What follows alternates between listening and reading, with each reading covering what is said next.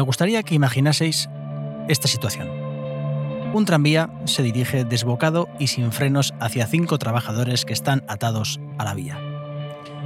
No podéis avisarles y además, para colmo, tampoco podéis parar el tren. La situación es grave y pinta mal, aunque existe una posibilidad de salvarlos. Accionar una palanca que desviará el tren hacia otra vía. Lo que pasa que en esa otra vía hay un trabajador atado.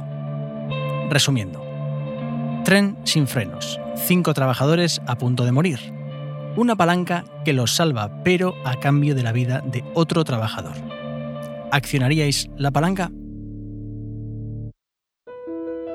Os doy la bienvenida a un nuevo episodio de Mentes Peripatéticas. Soy Yagobo Ormaechea y estoy aquí para agitar vuestro pensamiento crítico y vuestra capacidad de reflexión mediante cuestiones que nos darán qué pensar.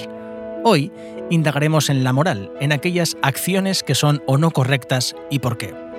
Al igual que también existen diferentes corrientes de pensamiento que apoyan dichas acciones, la moral no es lo mismo que la ética, aunque bien es cierto que se complementan.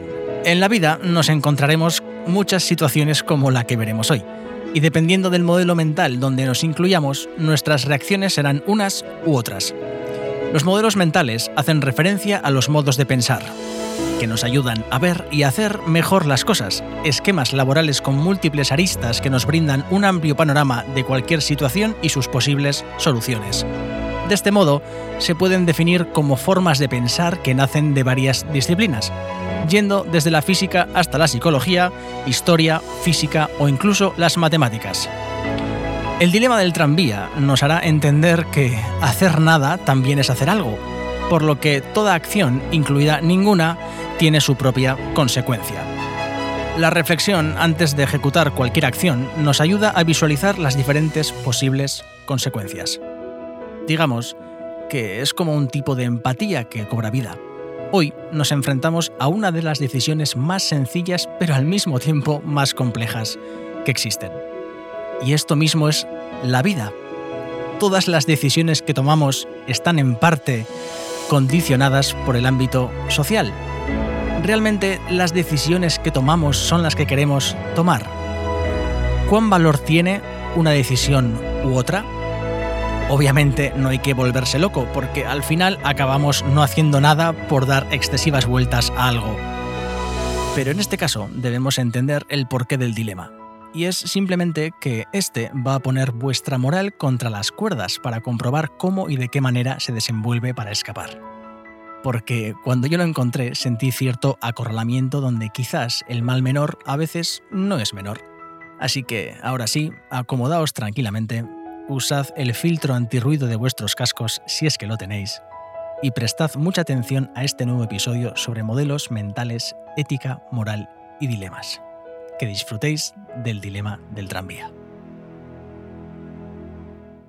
Bueno, antes de introducirnos de pleno en el dilema, cabe comentar que lo que estamos a punto de tratar es una cuestión moral. Pero, ¿qué es la moral? ¿Ética y moral significan lo mismo? Bueno, pues no, no son lo mismo. De forma extremadamente simple y banal, os diría que ética es la teoría y moral es la práctica. Esto es, la ética es un pensamiento global relacionado con valores como la libertad o la justicia, y la moral cuestiona aquello que está bien o no desde un punto social, como por ejemplo, ir por la calle y disparar a alguien. Así que utilicemos este ejemplo. El hecho de disparar a alguien por un lado está la ley, que obviamente nos dice que no está bien y por ello iremos a la cárcel. Pero, ¿y si os dijera que la persona que apretó el gatillo y disparó a la persona que tenía delante tenía ciertos motivos? Pero no motivos sin valor, sino pensad que quien dispara era la madre de una niña a quien dicho individuo que recibe el disparo había raptado, maltratado, apaleado, violado matado y enterrado viva a su hija.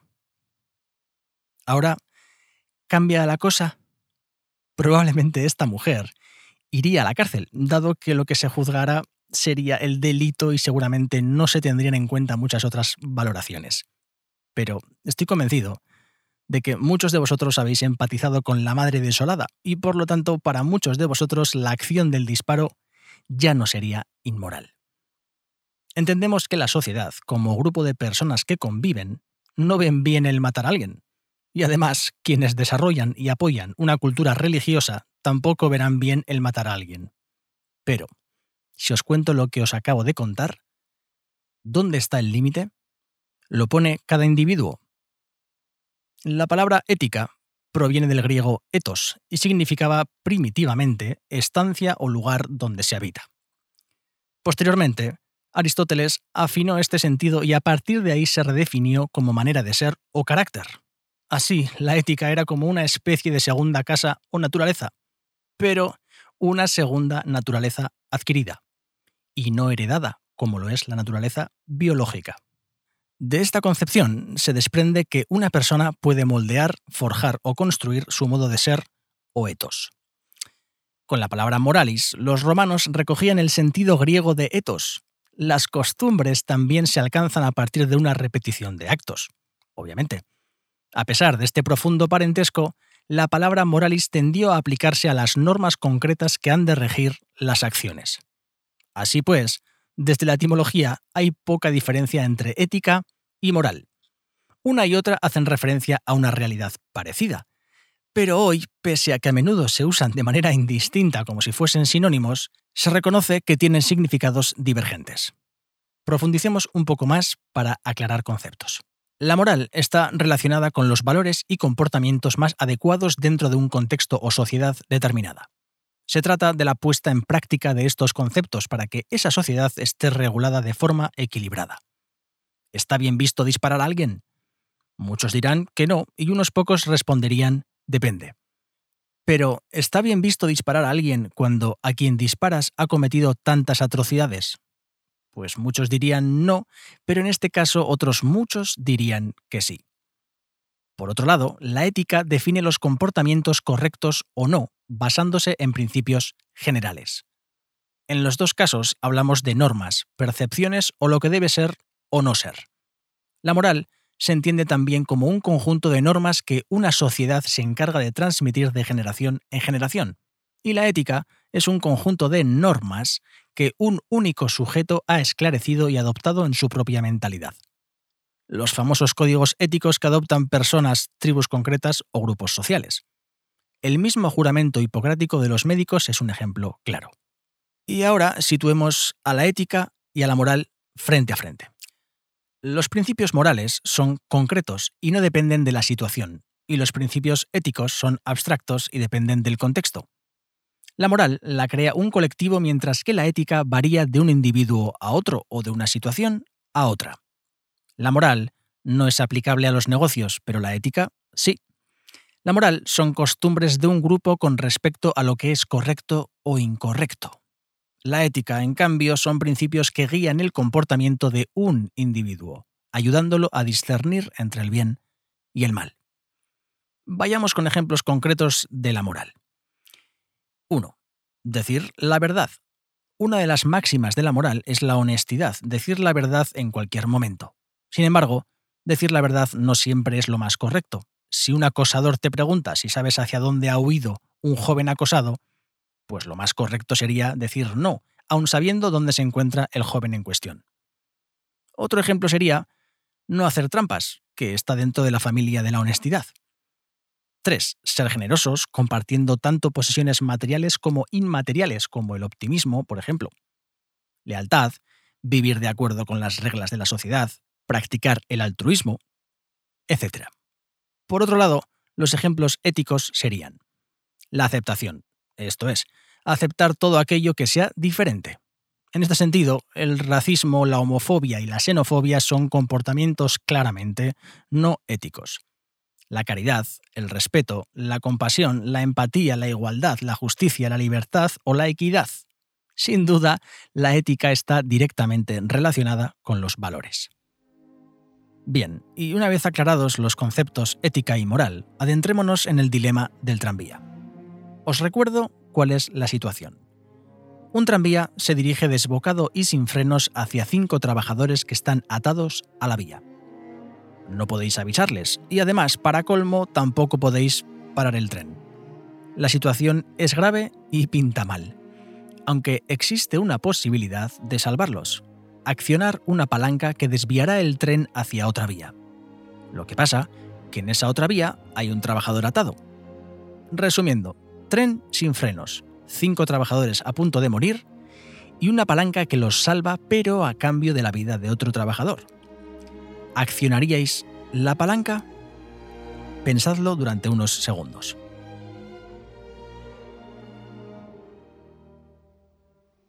Este dilema, cuya primera versión presentó la filósofa Philippa Foot en un artículo de 1967, se ha convertido en uno de los problemas éticos y morales más debatidos y con más variantes. La mayor parte de la gente a la que se le plantea esta pregunta contesta que sí se debe accionar la palanca, tomando como acción final el mal menor. Sacrificar una vida ante cinco.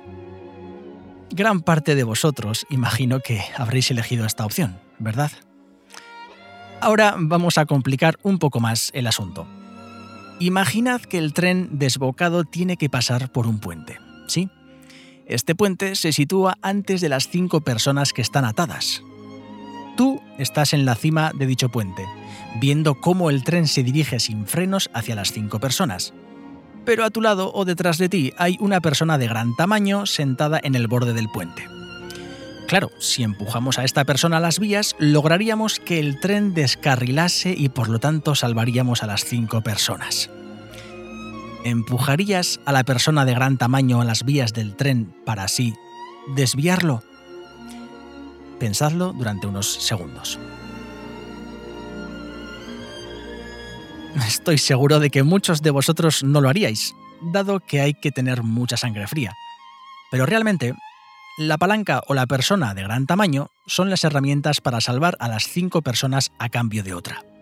Si os dais cuenta, accionando la palanca os enfrentáis a un homicidio por matar a una persona, y si empujáis a la vía a la persona de gran tamaño, pues también.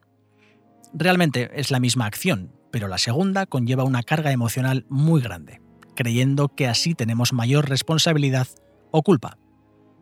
El salvar a cinco personas a cambio de otra es una consecuencia de un acto inmoral, pero salvar a cinco personas es algo que la sociedad aprueba y valora. Por lo tanto, ¿Cuál es la respuesta correcta al dilema? Realmente todas son correctas e incorrectas y dependen de modelos mentales y corrientes de pensamiento que enseguida veremos. El no hacer nada también es hacer algo. Estando allí y quedándote quieto, dejando que la situación se diera como si no estuvieses allí, también sería otra opción igual de válida. Cinco personas morirían porque es lo que hubiera pasado si no estuvieses allí, y una persona se salvaría una persona inocente merece morir para salvar a cinco? Bueno, esto queda ya en la reflexión de cada uno. Una posible explicación a la diferencia entre los dos escenarios la dio hace ocho siglos Tomás de Aquino, cuando defendía que matar en defensa propia es moralmente aceptable. En este caso, el resultado es previsible, ya que sabemos que morirá otra persona, pero nuestra intención no es la de matar, sino salvar nuestra vida. Se trata de la llamada doctrina del doble efecto y da importancia a la intención. Si la aplicamos al dilema del tranvía, vemos que en el primer caso solo queremos desviarlo. En cambio, en el segundo escenario tenemos la intención de usar al hombre para detener el tren. Esta doctrina se aplica hoy en día.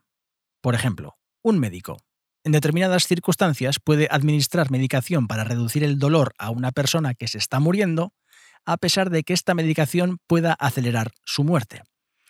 Pero lo que no puede hacer es inyectarle morfina con el objetivo de matarle.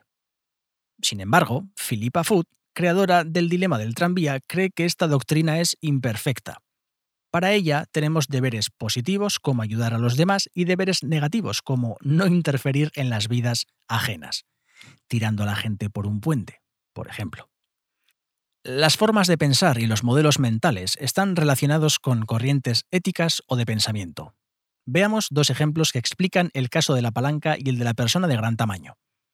Si eres de las personas que había ejecutado la palanca para salvar a cinco personas, digamos que te situarías dentro del utilitarismo. donde lo importante es salvar más vidas. Esta corriente ética fue iniciada por Jeremy Benham y se basa en el principio de mayor felicidad. El interés de la comunidad consiste en la suma de los intereses individuales. Es decir, la justicia se mide por sus resultados, sin que sea necesario recurrir a derechos o deberes. En resumen, cinco personas vivas y una muerta es un mejor resultado que cinco personas muertas y una viva. Lo importante es si las consecuencias son las mejores para el bien general. En cambio, si eres de los que no hubiera accionado la palanca porque ante todo valoras que no podemos romper las normas cuando queramos o que una persona inocente no debe pagar la consecuencia de un error mecánico o humano cometido a priori, te situarías dentro de la deontología o el pensamiento deontológico. Es una parte de la filosofía moral dedicada al estudio de las obligaciones o deberes morales, siendo Kant su mayor impulsor. Un kantiano no empujaría a nadie, pero tampoco accionaría la palanca. Siguiendo el pensamiento deontológico, la respuesta basada en sus principios sería la siguiente. Si debo escoger entre matar a uno o dejar que mueran cinco, debo dejarlos morir, porque yo no puedo intervenir en el curso de las acciones. Bueno, ya vamos terminando, pero antes de iniciar la conclusión, me gustaría pediros algo. Es algo que no he hecho hasta hoy, pero considero que me puede ayudar. En cada episodio os pediré, si no es molestia, que si os gusta este podcast o simplemente os entretiene, que lo valoréis de la forma que consideréis, ya sea en Apple Podcast, Spotify, Evox. ¿Y por qué os pido esto? Porque de cara a poder acceder a mejores colaboraciones para las tertulias es importante la valoración y las reproducciones. Por lo que cuanto más se comparta el podcast y mayores valoraciones tenga, más fácil me será traer a personas de gran interés. También tengo un Patreon, para el cual encontraréis un enlace en la descripción, pero esto sí que no me gusta pedirlo. Con que el podcast se comparta para llegar a más personas y lo valoréis con un comentario o la puntuación mediante las estrellitas, ya me ayudaréis muchísimo. Por lo que gracias de antemano. Ah, y si queréis sugerirme temas, por supuesto, agradecido de que lo hagáis. Podéis hacerlo desde Instagram, desde la web, desde el email o como consideréis. Y ahora sí, vamos con la conclusión. El dilema del tranvía nos expone una situación extrema donde tomar una decisión no es nada fácil. La moral, esto es, todas aquellas acciones que la sociedad valora como bien o mal, debe ser importante hasta un punto. La valoración de los derechos individuales también debe cobrar importancia en cada decisión, porque nadie se ha planteado que ese mal menor tras acabar con la vida de una persona ante las cinco puede suponer más muertes a futuro. Me explico. Imaginad que esa persona que muere, más allá de corromper sus derechos individuales, es un médico cirujano que al año salva más de 100 vidas. Nuestra decisión unilateral hubiera cambiado 101 vidas para salvar a 5. Obviamente, podemos encontrar más de 100 vertientes y consecuencias, pero a lo que voy es que muchas veces las mayorías no tienen por qué tener la razón, el poder de decisión absoluto o la mayor causa. Y pensar que el mal menor es siempre así, el mal menor puede ser un tremendo error. Otra cuestión sería accionar la palanca y que el tren se estrellase contra un muro y ahí finalizase el proceso. Entonces, aquí todos tendríamos claro qué hacer. Un abrazo y hasta la próxima.